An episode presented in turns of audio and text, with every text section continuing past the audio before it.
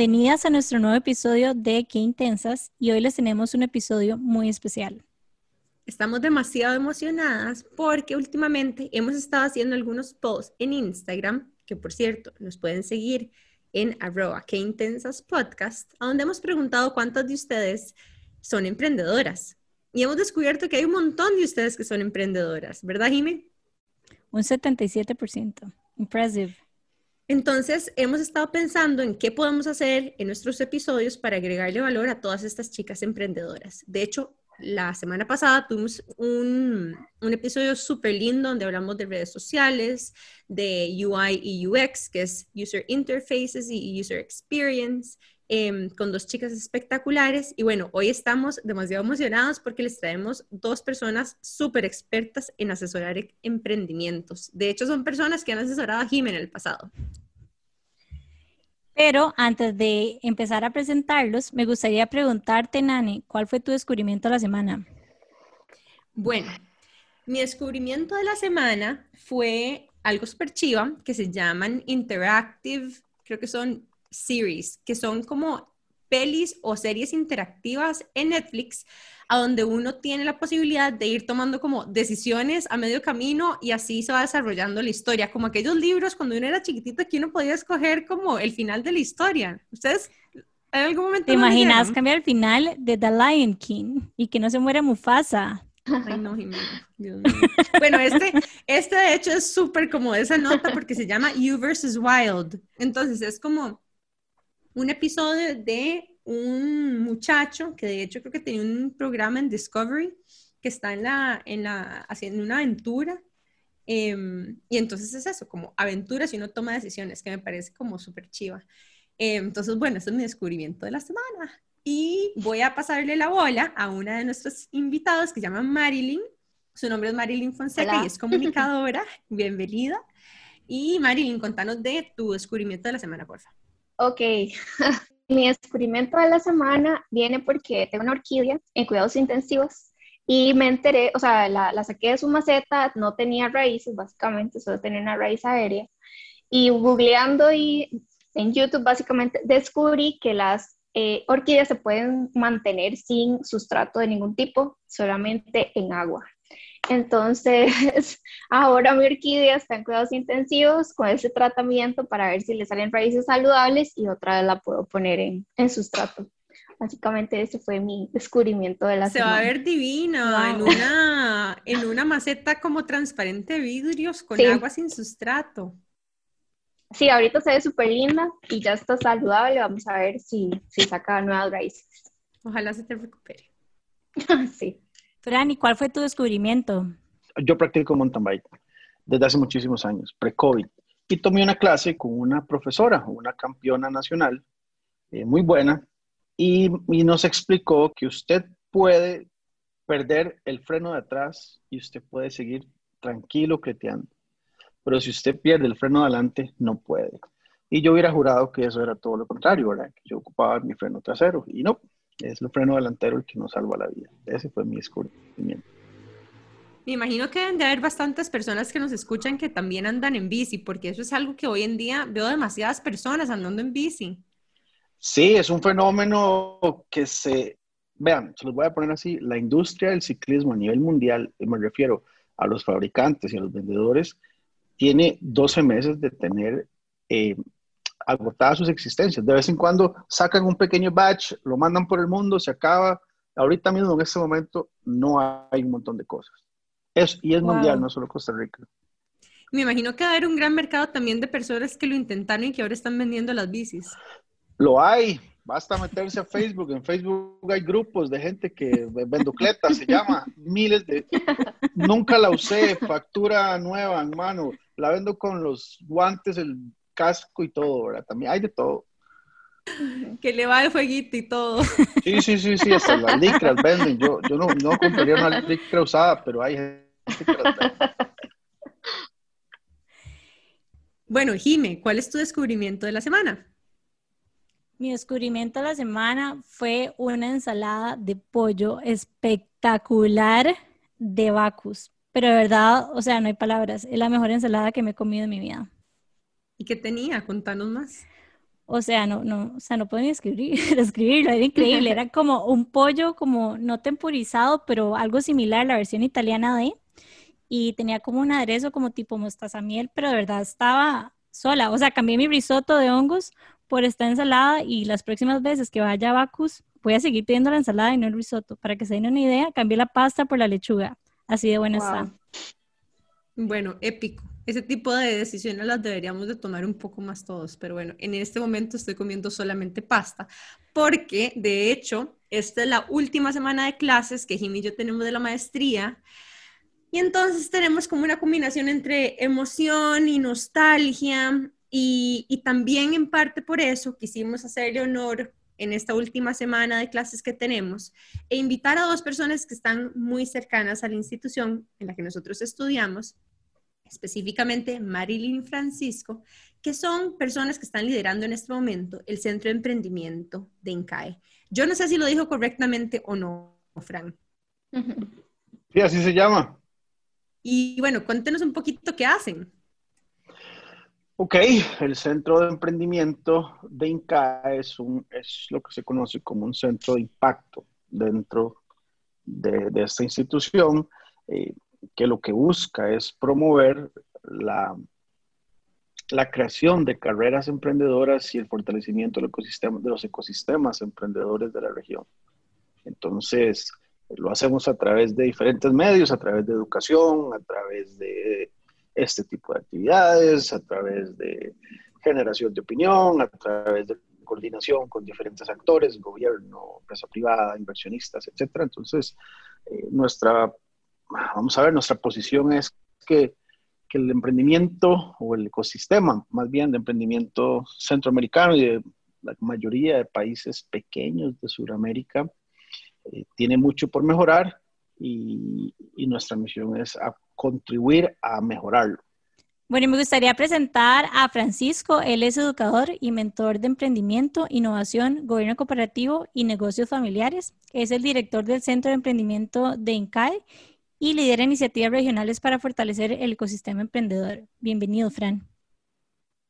Gracias, Jime, y gracias, Marian, por la invitación. Mm, y demasiadas gracias, Fran, por hablar también de este tema, porque ciertamente hoy vamos a hablar no solamente de las cosas que necesitamos para empezar a aprender, sino cómo podemos nosotros, desde nuestros emprendimientos, en nuestros privilegios incluso, aportar a un ecosistema que favorezca a que estas personas emprendedoras, como diría Ariana Huffington, eh, Thrive. Em, nuestra segunda invitada es Marilyn, que también trabaja en el Centro para Emprendimiento de INCAE y me encantaría que te presentaras, porfa. Claro, eh, bueno, mi nombre es Marilyn Fonseca, tengo ya tres años, ¿verdad? Tres años de trabajar en el Centro de Emprendimiento. Eh, mi background es comercial, puramente de publicidad. Este, soy publicista, soy comunicadora y especialista en marketing digital y trabajé antes de trabajar con, con todo este proyecto eh, con marcas como Coca-Cola, Mercedes-Benz y Nestlé, eh, desarrollando estrategias digitales. O sea, es como Jime en ese aspecto que le encanta la parte de comunicación, comercial y de cómo contarle a las personas que las cosas chivas existen. Sí, sí, sí. Sí, y la verdad que, que la razón vamos a ver, eh, estar en este ambiente y tener ese conocimiento ayuda mucho a traducir, por utilizar una palabra, eh, todas esas iniciativas y buscar que se comuniquen y se transmitan de la mejor forma a todas las capas, porque a veces como que cuando hablamos en tecnicismos y demás, no todas las personas nos entienden. Entonces digamos que esa ha sido mi misión desde el centro, desde que entré y no, pues me encanta. Qué chiva. Y cuéntenos un poco desde el centro de emprendimiento. Em, bueno, ¿cuáles son algunas de las cosas más importantes que las personas deberían de saber a la hora de emprender? La más importante es asegurarse de que lo que ustedes van a producir o, vender obedezca a una necesidad o a un problema de alguien, ¿verdad? Y eso a veces se ha por dado. Es, muchas veces es, mira, se me ocurrió esta idea, es genial, eh, y, ya tengo la plata para hacerlo y ya le pedí plata a unos socios y vamos, y, y nunca hay como ese, como esa pausa para decir, bueno, mira, yo es que siento que esto tiene potencial, pero la verdad que no, ni lo he preguntado a nadie, ni he revisado si alguien más lo está haciendo. Claro, es entendible, porque uno no quiere que se lo robe a alguien, ¿verdad?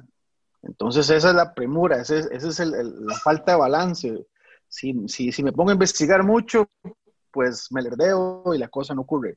Y, si, y si lo lanzo de una vez, corre riesgo eh, de que no sea exitoso. Y ese, ustedes me preguntaban antes cuál es una de las principales razones por la, por la cual los emprendimientos fallan, y es esa.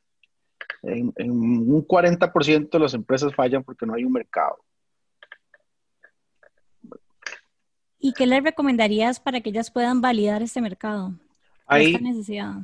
Sí, Jimena, hay, hay, bueno, hay, podríamos citar modelos, instrumentos y herramientas que se utilizan, pero no voy a citarlas ya de entrada. Eso lo que se utiliza es algo que todos aprendimos en el colegio. Se llama el método científico y es observar, bueno, Marian nos puede guiar ahí mejor que yo, dándonos todas las etapas del, método científico. Es, es, observar, desarrollar una hipótesis, experimentar y vemos si, si la desechamos o seguimos con ella, ¿verdad? Si ustedes analizan, no sé, la metodología Lean Startup o muchas otras, ¿verdad? Cada, cada una tiene su nombre, pero todas usan los mismos pasos. Entonces, el, el problema o la necesidad que uno identifica es una observación que uno hace. Y les voy a, les voy a compartir un dato. El, el 85% de las, de ideas de crear una empresa nacen de la industria en la que ustedes están o de industrias cercanas a la que ustedes están. Entonces hay un componente de, expertise importante eh, a la hora de que surge esa idea. Entonces, tenemos la idea, ahora sí que sigue, validarla. Hablemos con más personas como nosotros, hablemos con más personas de la industria. Ustedes sienten esto mismo, ustedes creen que esto está mal, que se puede arreglar. Y ya, si tenemos un número importante, bueno, y aquí no quiero decir un número importante porque ya suena a, muestra y encuesta, ¿no? Un, numerito ahí bonito, decente, fácil de acceder. Por ejemplo, por ejemplo, en nosotros, en INCAE, y, esta misma práctica se hace en otras universidades del mundo, se piden 10 entrevistas a profundidad. Si ustedes logran conseguir 10 entrevistas a profundidad y que les arrojan un resultado similar, van por buen camino. Eh, no sé, nosotros también usamos eh, herramientas como el, Value Proposition Canvas, ¿verdad? que es muy enfocada en, o sea, que lo obliga a uno a ir a comparar la necesidad puntual de un individuo, ¿verdad? Con lo que usted está proponiendo, con su producto o servicio, y comparar si los dolores son machados con sus beneficios, y etcétera. Entonces, herramientas hay eh, muchísimas, todas están disponibles en Internet. Nosotros, y aquí aprovecho y me disculpan, tenemos toda una sección completita, gratuita en nuestro sitio web de webinars, de charlas y de cosas con todas estas herramientas y estos procesos que están en español, todas y, eh, digamos, disponibles, ¿verdad? Buenísimos. De hecho, se los vamos a compartir. Los vamos a, a compartir en, en, redes sociales y en el website para que puedan accesar todos estos instrumentos y herramientas gratuitas. Y aprovecho un poquitito para, para hacerte la pregunta, no sé si será a vos, o a Marilyn, ¿cómo, ¿qué es una entrevista de profundidad y cómo se ven las preguntas que uno hace en una entrevista de profundidad? Que son, ¿verdad? Las preguntas que uno hace a personas que son potenciales clientes para asegurarse de que eh, mi emprendimiento o mi servicio o producto es una buena idea. Ve, yo, nosotros lo que hemos visto en la práctica en, estos procesos que si queremos ponerles un nombre, procesos de incubación, es lo siguiente. Al inicio uno puede arrancar con, con preguntas bastante, con conversaciones inclusive, bastante informales, ¿verdad? Yo llamo a Jimmy, que sé que tiene, no sé, expertise en el retail, y yo, Jimmy, mira, ¿qué te parece esto? Tengo esta idea. Y Jimmy, mira, no, Fran, yo, bueno, mi experiencia fue esta, sí me funcionó, no me funcionó, o ni siquiera había escuchado el tema. Eh, estamos eh, ya para volver a tu, a tu pregunta. Yo diría, empecemos de lo informal, gente que conocemos, ojalá gente experta. Si queremos crear una, una solución para la industria educativa, hablemos con gente que está en esa industria. Eh, mira, vos estarías de acuerdo en que este fenómeno ocurre, en que hoy en día, por ejemplo, no sé, los profesores no tienen recursos suficientes para dar clases entretenidas. Y solo llegan a pararse ahí, ¿verdad? Por ejemplo. Como validar el problema, no solamente siempre la eh, solución. Por supuesto que lo primero que se valida es el problema. Entonces vos haces tres preguntas de problema y haces luego tres. ¿Y vos no crees que si existiera algo así como esto, eh, y ya se le dicen a usted, bueno, yo, yo encantado pagaría ese servicio, ¿verdad? O no, mira, eso no sirve, ya hay una alternativa que se llama tal. A mí me pasa siempre depende con quién hable, ¿verdad? Porque yo siempre paso también pensando en ideas y cosas, me dicen, no, Fran, eso ya existe, yo uso tal servicio. Em, y ahí se muere y se apaga la llama emprendedora y a seguir buscando nuevas ideas. Eh, ya si se pasa esa etapa y uno ¿verdad? Está, está, comprometido y la cosa luce bien, ya sí se puede empezar a, a usar otros recursos como tantas encuestas, por ejemplo, herramientas, perdón, para encuestas como Google Forms u otras cosas que hay también más sofisticadas que permiten hacer cruces de variables. Eh, la, idea de nuevo, yo, yo creo que aquí, a, pesar de que Marilyn y yo estamos representando en CAE, eh, nosotros somos, apostamos a lo práctico. La idea no es enseñarles, no es que vayan a coger el libro aquel, Introducción a los métodos de investigación de la U, eh, los que lo vieron, y, y, ver cómo se hacen entrevistas y preguntas estructuradas y todo eso. No, no, es pero bueno, no, es ese extremo, pero sí es acumular cierta información. Y, y, tal vez la última herramienta que nunca se habla, pero se las voy a contar hoy, es, son, son los prototipos. Cuando ustedes han avanzado bastante, ustedes pueden hacer un prototipo de baja definición que básicamente es, una, es un PowerPoint, es un, es un, es un storytelling de, de, seis slides. Y ustedes ahí cuentan el problema, la solución y, y eso usted se lo presenta a un grupo de personas y esas personas le pueden dar suficiente feedback. Entonces, a través de, la validación de un prototipo también se puede avanzar en la validación de, de, un negocio. Y como es de baja definición, este, no hay que gastar plata en programación ni en hacer nada. De verdad, eso, eso ustedes lo hacen. Si saben dibujar chiva, más bien queda mejor lo hacen con un dibujo. Me gustaría hacerle un poco eco a lo que estaba diciendo Fran y también abrir la posibilidad de que esto no es únicamente para las personas que están decidiendo emprender, sino también para aquellas personas que ya emprenden. O sea, cuestionar, digamos, qué es lo que estamos haciendo en este momento, si realmente estamos generando valor a nuestros clientes y qué cosas tenemos que cambiar o qué cosas están funcionando también. Estamos hablando de la importancia de, de ser curiosos, de observar y cuestionar si nuestro producto o el producto que queremos inventar sí tiene un espacio en el mercado, inclusive también qué cambios tenemos que hacer nosotros para agregar todavía más valor a nuestros clientes. Y me gustaría aquí tirarle la bola a Mari y preguntarle, en tu experiencia, ¿qué te has dado cuenta?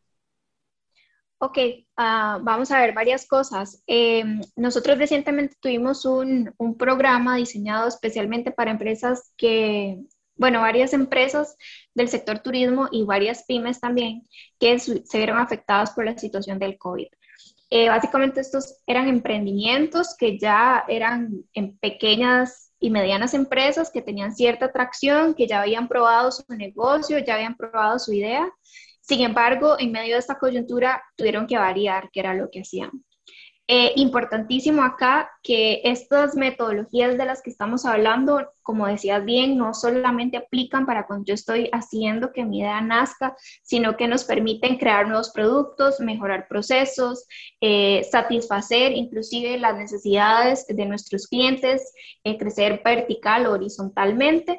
Pero también aquí hay algo súper importante y es que a mí me gustaría este, rescatar que las empresas muchas veces o los empresarios como que le tienen miedo a la investigación y les parece que es un procedimiento demasiado largo, eh, como que de entrada la primera reacción que nosotros teníamos cuando los mandábamos a investigar era de, de rechazo, como yo no tengo tiempo para hacer eso, no tengo el equipo para hacer eso, eh, ¿quién va a, a luego, digamos, eh, se me fue la palabra, como a codificar estas entrevistas, cómo voy a sacar yo lo realmente importante.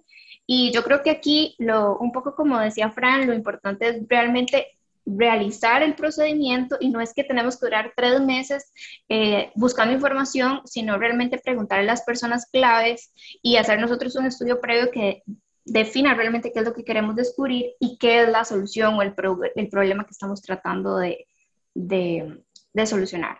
Entonces sí, definitivamente ayuda, ayuda mucho. Hay muchísimas herramientas, hay muchísimas eh, software que nos ayudan a simplificar este tipo de, de, investigación. Entonces, invitadísimos para que realmente lo, lo trabajen así. Y Marilina, a mí me gustaría también agregar sobre lo que estás diciendo, em, de que muchas veces uno cree que tiene que entrevistar ya sea a demasiadas personas o a personas demasiado top o inalcanzables para uno, pero realmente si uno hace un ejercicio muy sencillo de tal vez, ¿verdad? ¿Quién es mi red de contactos? Pueden ser amigos del cole, papás de amigos, amigos de amigos, incluso personas que conocemos en Instagram, en eh, personas que seguimos o sea, nos damos cuenta que en la medida que nosotros vamos haciendo el ejercicio, tal vez como de escribir quién es mi posible red de contactos y cuáles son las esferas en las que yo me muevo, no sé, porque practico un deporte, no sé, por ejemplo, Fran, que hace mountain bike. ¿Cuáles de mis amigos de mountain bike están en esta industria? O, por ejemplo, si ustedes, no sé, en algún momento bailaron cuando eran más jóvenes, ¿quiénes de mis amigas bailarinas fueron a qué industrias? O, mm, no sé, incluso preguntarnos a nosotras, ¿verdad? ¿En qué intensas? Hey, eh, ¿conocen alguna chica que está haciendo tal cosa? Porque al final, una de las cosas más bonitas es que uno estaría sorprendido lo dispuesto que están las personas a ayudarle a uno si uno se atreve a pedir ayuda. Eso es un tema que es muy importante también a la hora de emprender, porque nadie puede emprender solo.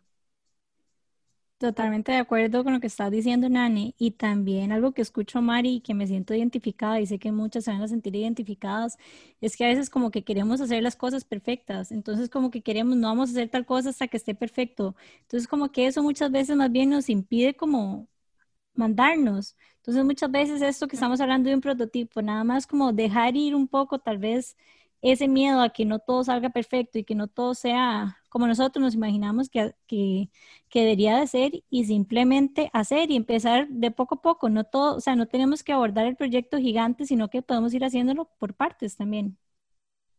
Exacto, exacto. Yo creo que eso sirve sobre todo cuando estamos hablando de empresas en marcha que pueden ir ejecutando poco a poco, ¿verdad? Que no necesitan dedicarle a su equipo, que puede ser que ya por sí sea pequeño, tres meses eh, trabajando en una solución nueva, sino que se puede ir haciendo poco a poco.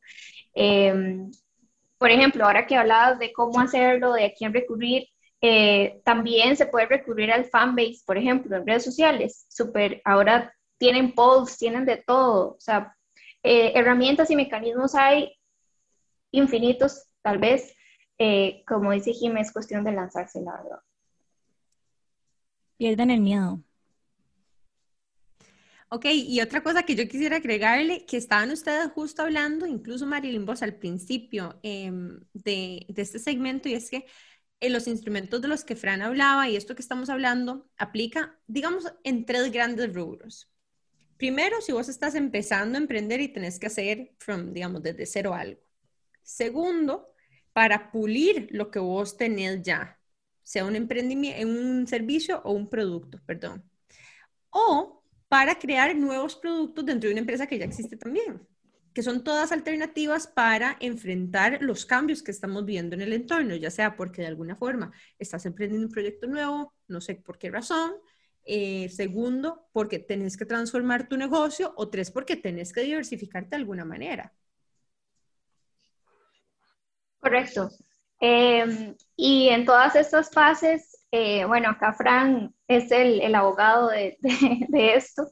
Eh, el, principal o el inicio, el punto de partida es no se enamoren de su solución, enamórense de su problema. Ese es como el mensaje así tatuado, lo tenemos todos en el centro. Creo que ese es el camino en ese caso. ¿Y por qué decís que es como, ¿por qué decís que es como un slippery slope? O sea, ¿cuál es el problema cuando uno se enamora de la solución? Ya hay que hay, hay diferentes formas de solucionar algo, ¿verdad? Es decir, y, y, la solución normalmente, sí, a ver, la solución es el servicio o el producto que hemos diseñado tal cual lo hemos diseñado, tal cual lo hemos concebido, que eso incluye el modelo de negocios, por ejemplo, cómo cobramos, cuánto cobramos, cómo lo vendemos, etc. Eh, ¿Qué pasa cuando uno está diseñando, planeando una empresa, o, bueno, o una empresa o un nuevo producto entre una empresa existente?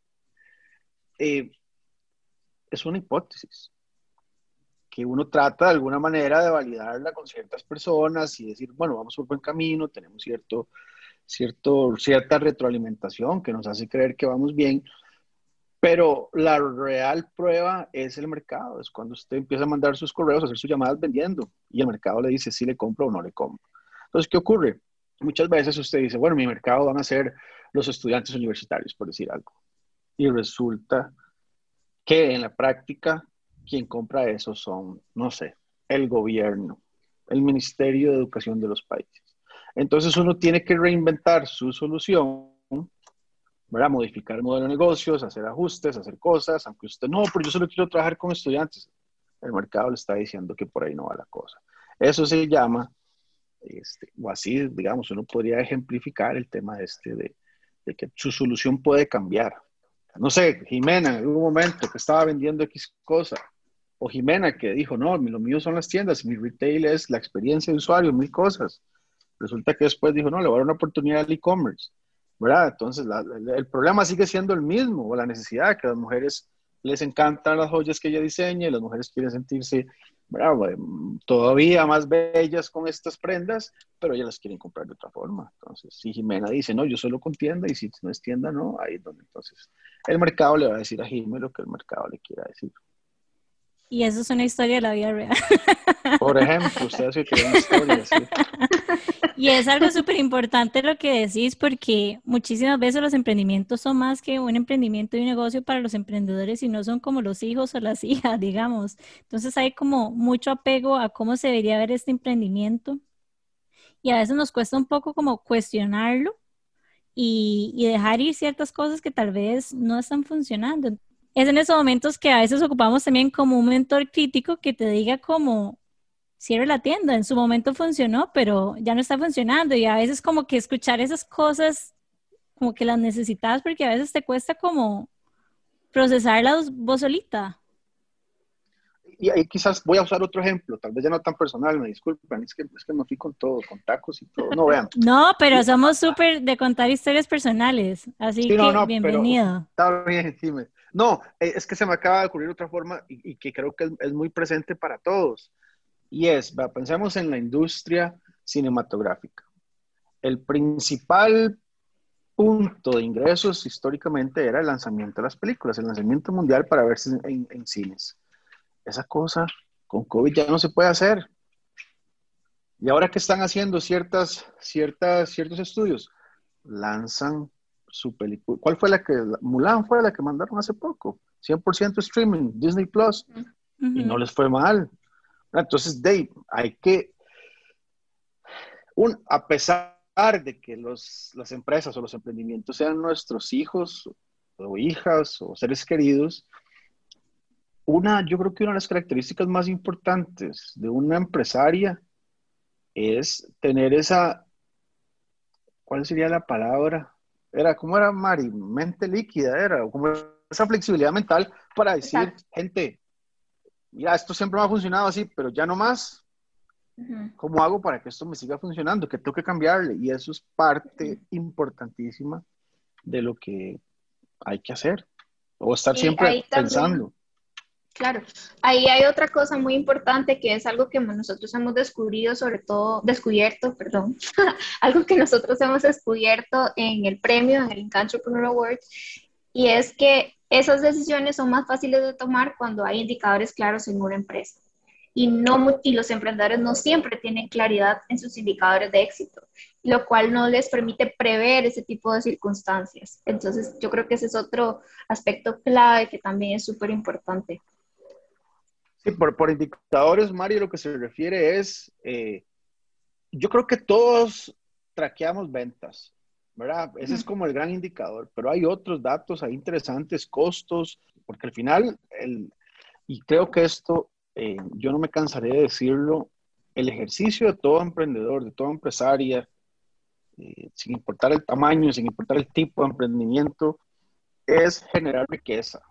Es generar riqueza para sí misma, para su familia y, en ese proceso se beneficia a la sociedad porque eso genera empleos, y eso paga impuestos. Entonces es un ejercicio muy bonito, por eso es que hay tantas personas promoviendo el emprendimiento, ¿verdad? Si no es emprendimiento por, emprendiendo por sí mismos, es apoyando, porque es un acto loable, es un acto que nos beneficia a todos.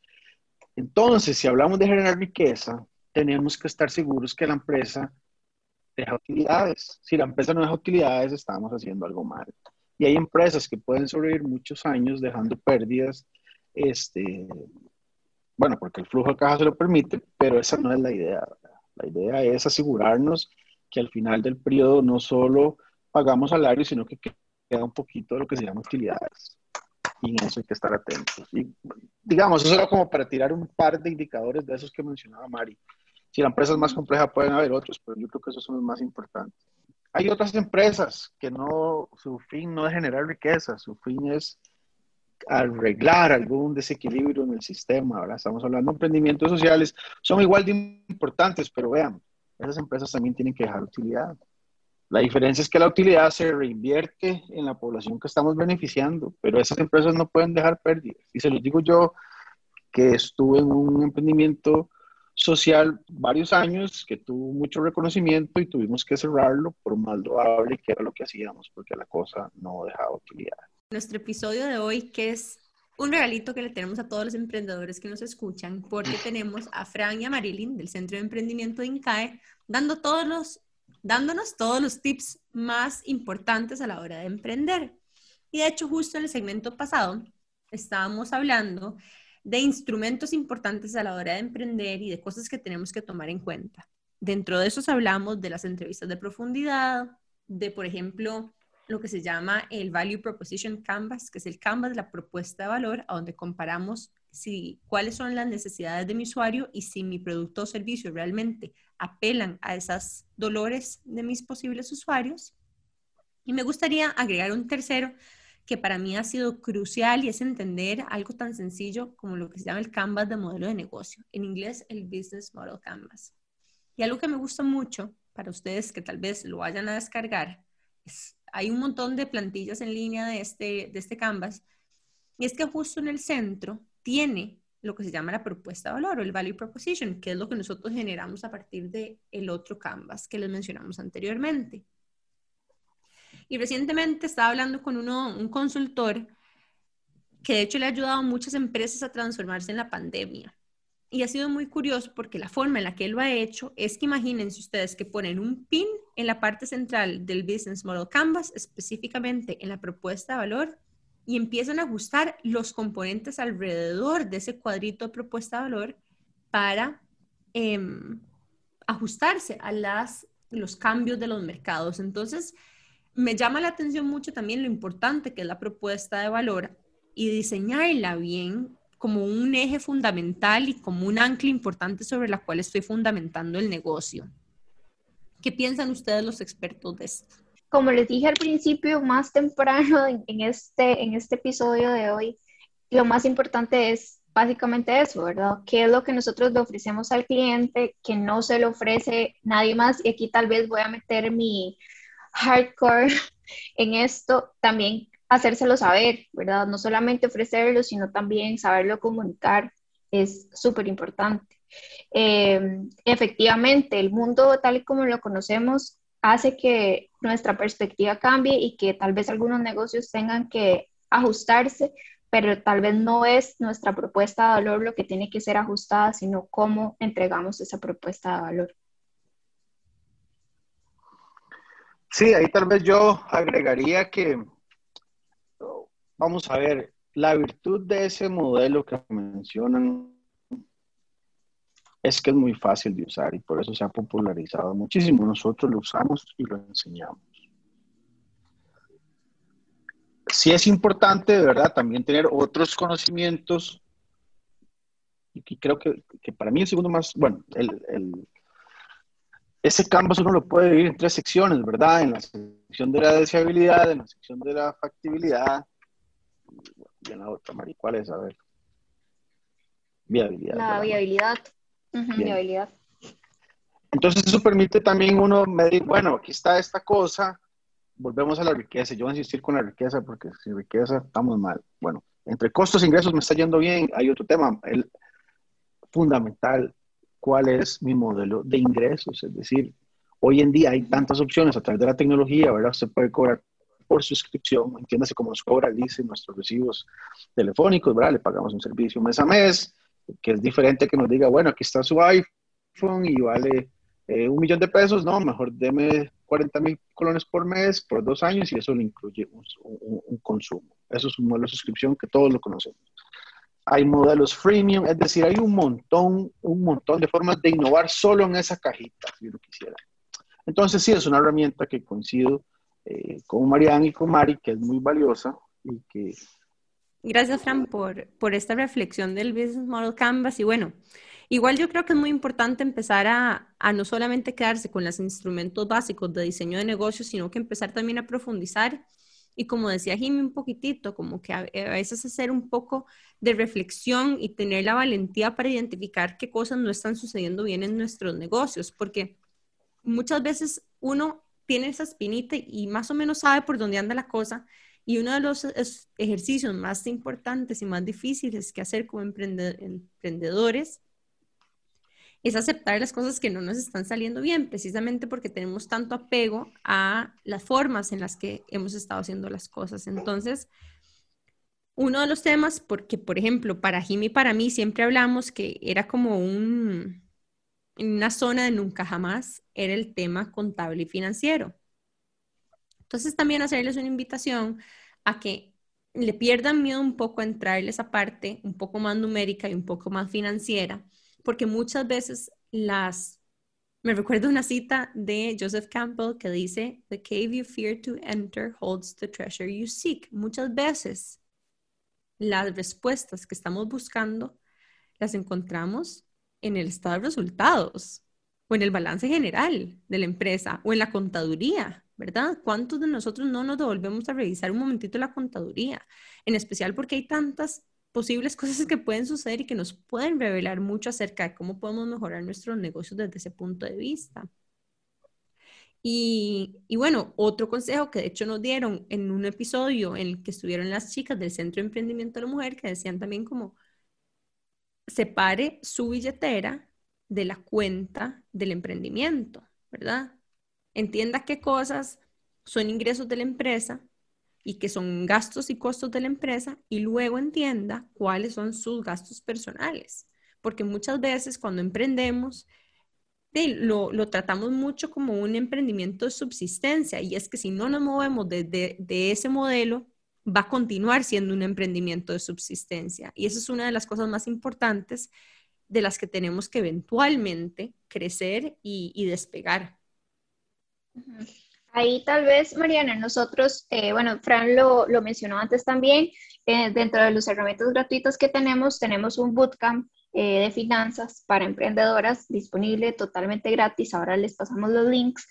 y hablando con la especialista de la parte de contaduría, ella nos decía que uno de los principales errores de los emprendedores también es que no, a ver, no ven los números como suyos la, contabilidad es, digamos, es problema de mi contador, no es mi problema. Y realmente eh, ser partícipe de las finanzas, estar enterado de cómo está la contabilidad y tener ese día a día no solo es bueno para saber cómo estamos a nivel de números, sino es bueno para la toma de decisiones y para la toma de decisiones tempranas para evitar problemas y para ser realmente dueños de, nuestro negocio, saber cuándo tenemos que ir a buscar capital, saber cuándo tenemos las utilidades necesarias para seguir creciendo por nuestra cuenta. Entonces, creo que ese es un mensaje súper importante que, que dejas por ahí y que es bueno que rescatemos. Totalmente de acuerdo con lo que está diciendo Nani. De hecho, me gustaría decirles mis cuatro reflexiones de lo que ha sido este episodio primero que todo, la valentía, porque es muy cierto lo que está diciendo Nan, es muy difícil, la verdad, ir a ver como esos lugares que tal vez teníamos abandonados en las, empresas y es porque tal vez nos da un poco de miedo lo que nos vamos a encontrar ahí. Y requiere mucha valentía ir a esos lugares, pero también hay una oportunidad en estos lugares. Y me gustaría hacer la invitación a que vean las finanzas no como algo que hay que hacer o la contabilidad como algo que hay que presentar al gobierno, sino como una oportunidad para tener un mejor estilo de vida y para lograr las metas que estoy buscando. Me gustaría también hablar del desapego. Como emprendedores tendemos a pegarnos muchísimo a nuestras marcas y a nuestros bebés Y eso, o sea, está bien porque hasta cierto punto la pasión es la que nos lleva ahí, pero también tenemos que aprender a dejar ir y adaptarnos, que eso fue parte de lo que hablamos en el podcast de hoy. Las creencias limitantes, como muchas veces las creencias que nosotros tenemos las reflejamos en nuestro emprendimiento y cómo estar conscientes de cuáles son nuestras creencias nos permite también quitarle como ese techo que a veces le ponemos a nuestros emprendimientos. Y por último, la importancia de cuidarnos a nosotros mismos como emprendedores, porque al final de cuentas los emprendedores somos el mayor activo de nuestras empresas. O sea, si nosotros no estamos bien, nuestros emprendimientos no van a estar bien. Entonces, es importante también trabajarnos a nosotros mismos. No se trata únicamente de leer un montón de libros, de podcasts y demás, sino también saber quiénes somos, cuál es nuestro propósito, cuáles son nuestras creencias limitantes y cada vez ser más conscientes de qué es lo que queremos lograr con nuestros emprendimientos. Me encanta, Jim, esa reflexión porque realmente le devuelve la parte humana al emprendimiento, ¿verdad? Que realmente en el centro lo que hay es un ser humano tratando de, salir adelante de alguna forma. Y hablando un poco de, este mismo tema para también como reflexión final, porque no solamente las personas que desean mucho, mucho con el fondo de su corazón emprender y que les vaya bien, les va bien, ¿verdad? Hay situaciones de privilegio que también nos permiten a nosotros navegar ciertos entornos de diferentes formas. Pero yo creo que también es importante que busquemos las alternativas que están disponibles ahí para nosotros. Llámese cursos gratuitos. Si ustedes necesitan de alguna manera financiar sus emprendimientos, hagan la tarea. Pregunten en los bancos. La información muchas veces está en Internet. No siempre la única forma de financiar un emprendimiento es lo que se ve en Shark Tank en la tele con inversionistas, ¿verdad? Hay, eh, no sé, préstamos que puedes sacar una baja tasa de interés a través del sistema para banca del desarrollo. Hay préstamos estructurados específicamente para el tipo de emprendimientos que andas buscando. Hay grants, hay premios que puedes hacer, hay concursos de emprendimientos para los que sos elegible, en especial si ustedes son mujeres emprendiendo en esta región en este momento. Hay un poquitito de un boom para dar grants y premios a mujeres que estén tratando de empujar sus empresas hacia adelante. Entonces, muchas veces es más fácil como darse por vencido y echarle la culpa a factores externos de por qué las cosas no están funcionando. Pero también una invitación que les queremos hacer hoy es que se animen a hacer un poquito más de research, como decían Fran y Marilyn, experimenten, busquen. Hay información allá afuera y si ustedes tienen en algún momento alguna pregunta, también recurran a nosotras. Nosotras hemos hecho el ejercicio por muchos años y si ustedes hay algo que necesiten, a todas las emprendedoras de verdad, háganos las preguntas que necesiten hacerles. Nosotros con demasiado gusto, más bien estamos constantemente creándoles contenido de valor, porque nosotros queremos todas seguir adelante, todas surgir, todas crecer. De hecho, el, el gran, la gran cita o frase célebre o mantra que a nosotros nos caracterizan, que intensas, es We rise by lifting others. Así que de verdad, yo siento con ponerme a la disposición de las personas que quieran em, hacernos preguntas. Jimmy y yo también de vez en cuando hacemos consultorías, así que por favor, háganos las preguntas que necesiten, las redirigimos hacia el centro de emprendimiento de INCAE si quieren, les pasamos los cursos gratuitos que ellos tienen. Em, búsquenos también como una fuente de recursos para ustedes. Me gustaría decirles que todas estas preguntas que Nan le está diciendo que nos pueden hacer, lo pueden hacer en nuestro Instagram. O sea, de verdad, Ahí estamos para ustedes, nos pueden mandar un inbox preguntando. De hecho, varios de ustedes ya lo han hecho y hemos tratado de, ayudarlas y de guiarlas. Y ahí estamos. O sea, si algo me ha enseñado estos años de emprender es que, como dicen Anne, no se puede solo y que hay que pedir ayuda. Y que nos vamos a sorprender del montón de gente que anda ahí afuera tratando de ayudarnos a tener éxito.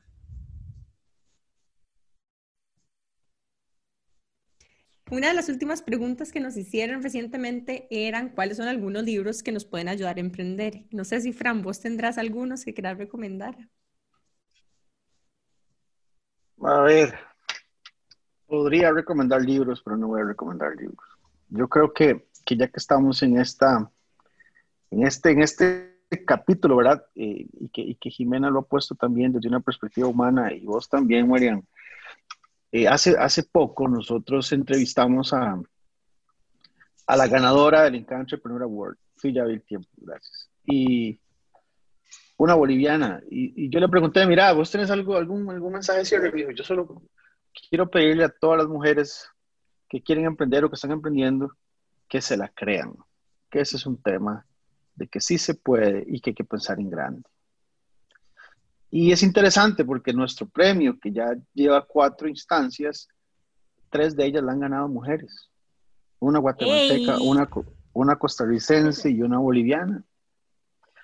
Entonces, sí, a pesar de que la mujer empresaria enfrenta muchísimos retos, eh, levantando fondos, inclusive hay un estudio que dice que a las mujeres les hacen preguntas diferentes que a los hombres, les hacen preguntas más difíciles. Yo he leído ese estudio y es cierto.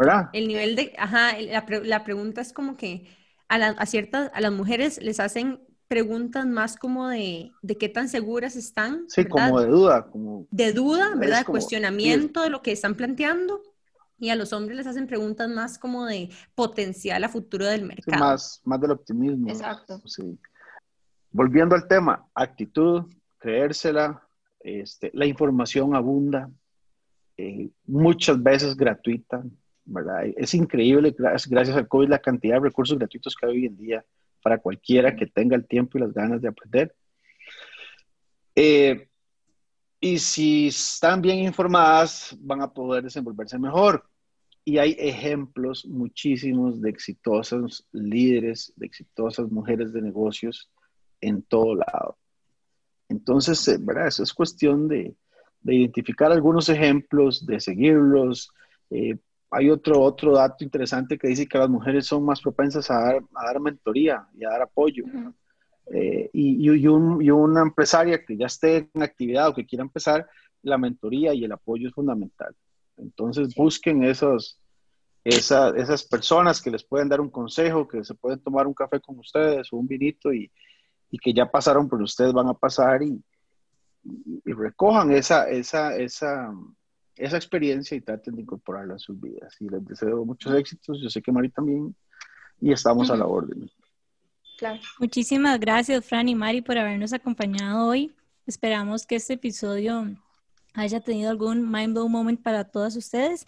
Y como les dijimos, estamos disponibles para todas ustedes y vamos a estar compartiendo todas estas herramientas y recursos que tiene de manera gratuita el Centro de Emprendimiento cerramos el episodio de hoy. Muchísimas gracias a María Fran por habernos acompañado. Recuerden que pueden escucharnos todos los miércoles a las 7 y media AM en Amplify Radio 955 y nos pueden seguir en Instagram como Que Intensas Podcast. Muchas gracias por escucharnos y recuerden escribirnos. Chao. Chao. Qué intensidad.